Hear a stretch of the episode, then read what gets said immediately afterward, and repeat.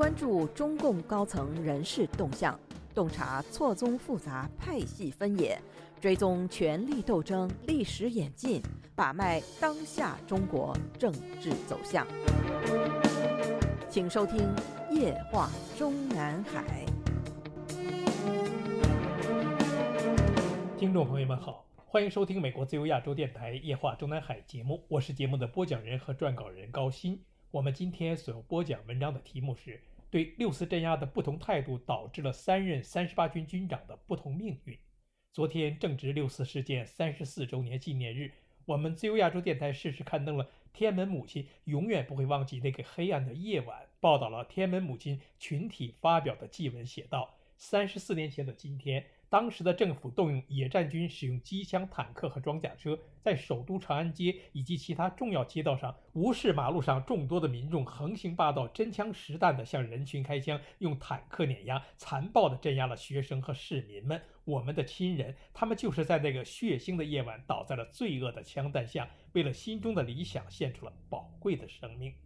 笔者也是八九学潮和六四镇压的亲历者之一。历劫之后的第三天，即从当时的一位现役军人、时任解放军总后勤部某领导人的一位秘书口中证实了，六月四日凌晨沿长安街由西向东，凭借坦克碾压和自动步枪实弹射击，一路杀进天安门广场的，正是事先被广场上疯传已经倒戈的中共万岁军第三十八集团军。而当时之所以有三十八军倒戈的疯传，则是因此前确曾发生的三十八军军长徐勤先将军的抗命不从所引发。杨继成先生在他的一本书《中国改革年代的政治斗争》修订版中，详细记载了当年徐勤先拒绝率领部队参与戒严镇压学生的过程。当时，徐金仙因患肾结石，在北京军区总医院就医。一九八九年五月十七日，徐金仙接到北京军区的开会通知，北京军区副司令员李来柱宣布中央军委命令，让所属几个军的军长们当即表态。其他军长没表示不同看法。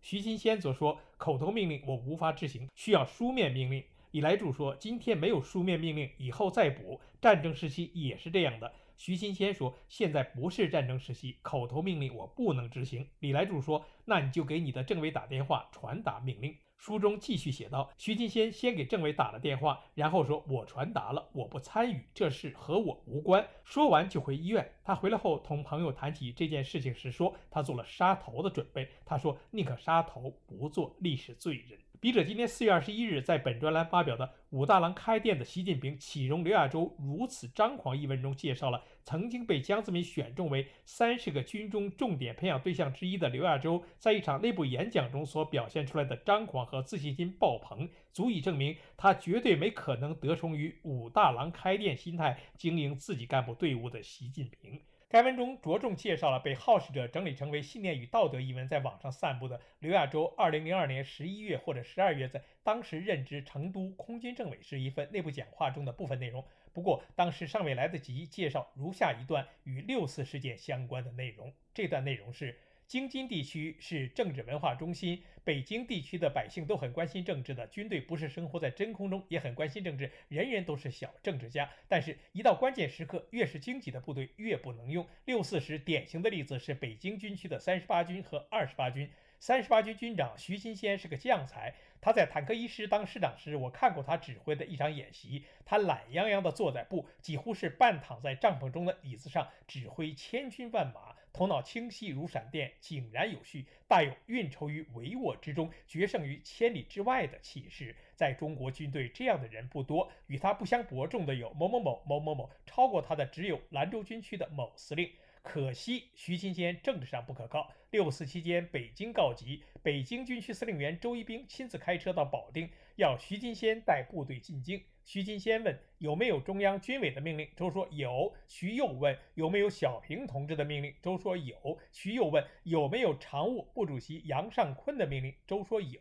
徐又问有没有军委第一副主席赵子阳的命令，周说没有。徐说那这个兵我不能带。周一兵指着徐进先的鼻子说：“我知道你老婆是法官，你两个儿子都在天安门广场，三十八军就住在京津地区。”这里需要特别强调一句：刘亚洲在他这篇二十一年前的讲话里，是完全站在坚决支持武装镇压六四天安门广场运动的立场上的。请看他当时讲的如下这段内容：自改革开放以来，中国军队已经在政治上发挥了两次重要作用，还将继续发挥作用。哪两次呢？一次是六四政治风波。小平同志说过，这场风波是迟早要来的，既然非来不可，早来比迟来强。六四之后，我国的改革开放事业揭开了崭新的一页。最近大家在学习十六大的政治报告，里面有一个重要命题，就是十三年来以江泽民同志为核心的党中央的辉煌成就。这个十三年从什么时候分野？从六四。可以这样说，没有六四问题的解决，就没有我们国家今天的繁荣昌盛的局面；没有军队，六四的问题就不可能得到解决，也就不可能有这十三年的辉煌成就。六月四日那天早上，北京城经过一夜的倒海翻江之后，突然平静下来。许多清场部队聚集在天安门广场，不知道下一步事态会怎么发展，神经的弦绷得紧紧的。那天上午，北京市所有的电话都不通，为什么打不通呢？因为全体市民都躲在家里打电话，电话一下超负荷，瘫痪了。谣言像长了腿，飞跑全国，西方渲染，全球目光齐聚在天安门广场上。当时，杨尚昆主席讲过这么一句话：六四这天早上，天安门广场如果有一个班出问题，都不得了。而当时的三十八军为什么没有因为军长徐新先的抗命而倒戈？中共当年一本内部出版物《钢铁的部队：陆军第三十八集团军军史》中这样记载。制止动乱、平息反革命暴乱的斗争情况错综复杂、尖锐激烈，在国家重要的舆论工具发生了错误导向，我集团军出现原军长徐新先违抗命令拒不执行戒严部队的严重情况下，我集团军党委和部队之所以能够排除干扰，在行动上坚决不从党中央和中央军委的调动和指挥。正是由于部队从上到下有着高度的政治觉悟和坚定的政治基础，这种觉悟和基础的确立，既靠平时的教育，又靠结合任务进行及时有力的政治思想教育。这里说的集团军党委，随着军长徐金仙撂挑子，立刻完全落在了时任三十八军政委王福义的掌握之中。这个王姓政委比出生于一九三五年的徐金仙年长三岁，从一九八八年四月开始担任军政委。正是因为有这个王福义，当时旗帜鲜明地站到了徐金仙的对立面，坚决拥护军委下达的提拔时任副军长张美远代理徐金仙军长职务的命令，才令后来的三十八军抢下了进军镇压的头功。您现在收听的是自由亚洲电台夜话中南海栏目，高鑫主持播讲。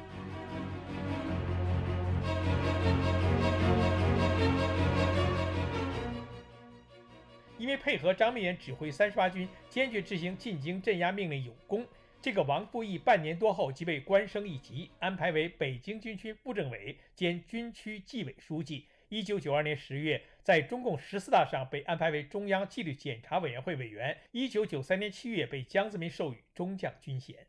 至于当时的张美远，本来就是已经在三十八军部军长位置上获授与徐新先同样的少将军衔，并被送进国防大学国防研究系学习。因为徐新先拒绝执行带部队进北京参与镇压的命令。时任国防大学校长张震亲自将中央军委下达的一张任命张美远为代军长的命令交到张美远手中，命令他紧急返回保定军部主持集团军司令部的工作。此后，张美远忠实执行邓小平的命令，及时将三十八军司令部指挥所移至北京西山，与北京军区作战部联合作业，并将手下的步兵一一二师、一一三师及坦克旅、炮兵旅及时调进北京，为从六月三日晚上开始的镇压行动立下了头功。六月四日凌晨一点，三十八军一一二师副师长东大刚乘坐零零三号轻型装甲车最先抵达天安门广场东侧，但装甲车在天安门广场城楼东侧观礼台突然熄火。紧随其后的三十八军政委王富义和副军长代理军长张明远乘坐的指挥车到达天安门金水桥。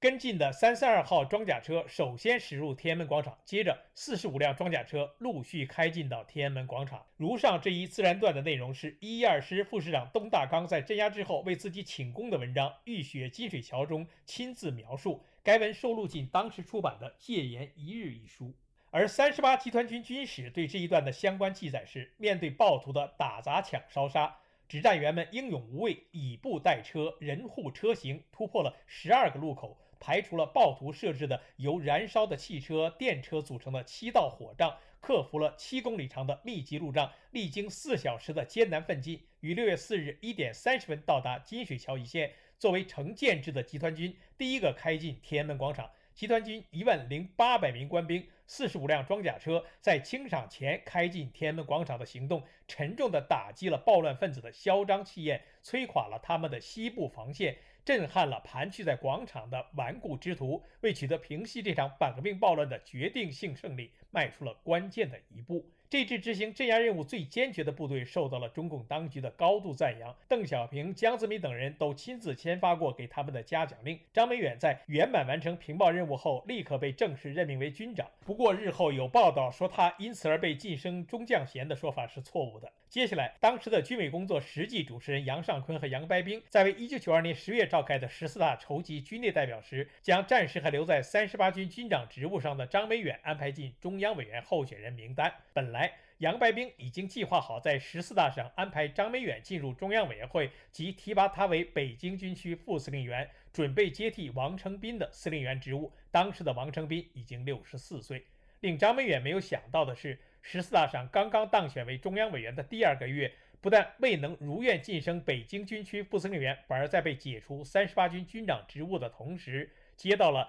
调兰州军区所辖的青海省军区任司令员的调令。与此同时，还有一位叫邹玉琪的北京军区副司令员也被江泽民下令调兰州军区副司令员。据说当时向此二人传达中央军委命令时，均要求他们只带一名警卫员，三日内赴兰州军区报道。有当时的军内人士分析说，因为兰州军区的领导班子与杨家兄弟没有政治瓜葛，所以江泽民和王瑞林在倒杨之后，把杨白冰在北京军区培植的政治亲信打发到兰州军区最为放心。说好了是平气调动，说难听的是控制使用。对比一下1997年邓小平去世之后召开的中共十五大和1992年邓小平南巡之后召开的十四大上先后产生的两届中委名单，就不难发现了一个奇怪现象：当时一批本来不够退役年龄的十四届中央委员和候补委员中的军方代表，在十五大的中委和候补中委的名单上已不见踪影。特别是像张明远这样的在八九六四事件中平报有功的军事将领，十四大上曾经被论功行赏。